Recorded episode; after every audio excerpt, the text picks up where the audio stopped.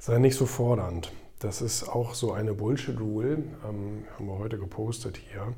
Ähm, durch starke Forderungen werden aber oft ganz große Dinge möglich, weil ähm, wenn man jemanden sozusagen herausfordert, dann entsteht dabei möglicherweise eben auch etwas, was derjenige sich vorher nicht zugetraut hat.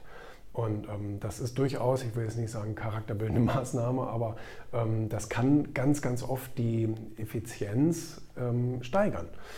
Es gibt viele berühmte Managerbeispiele da, dazu. Also ich habe in dem Buch zum Beispiel auch Steve Jobs oder irgend so etwas ähm, oder so jemanden genannt als Beispiel dafür, die ihre Leute oft überfordert haben und Dinge gefordert haben, wo jeder sagte, das kann nicht sein, das geht nicht, das funktioniert nicht, das ist zu schnell oder zu viel oder das ist nicht meine Fähigkeit und so weiter. Da muss man aufpassen.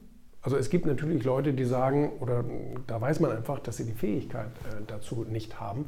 Das sollte man natürlich nicht machen, aber ähm, jemanden etwas über seine Grenzen hinaus zu fordern, ähm, ist eine gute Sache für beide Seiten. Also sowohl der Auftraggeber, so nennen wir ihn jetzt einfach mal, oder der Fordernde, bekommt natürlich im Optimalfall das, was er will.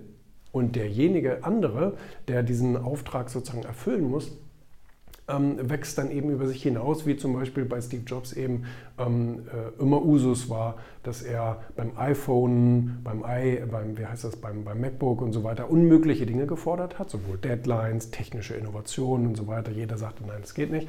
Und ähm, er hat die Leute aber mehr oder weniger gezwungen, also war sehr fordernd und hat, hat das zur Voraussetzung gemacht.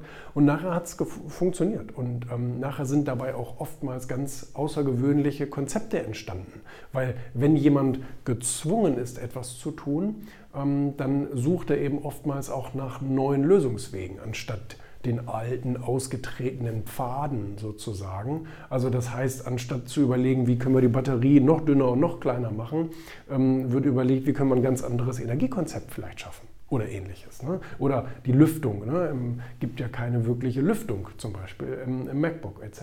Also das sind ja alles so aus dem Zwang herausgeborene Innovationen. Also es kann schon funktionieren, muss natürlich nicht immer so heftig sein, ja, aber Leute so ein bisschen auch herauszufordern, ob das jetzt, ob das jetzt ähm, dein Zulieferer ist oder deine, keine Ahnung, dein, dein, dein, ja, dein Dienstleister oder Mitarbeiter oder äh, wer auch immer, da kann man ruhig mal etwas fordernd sein.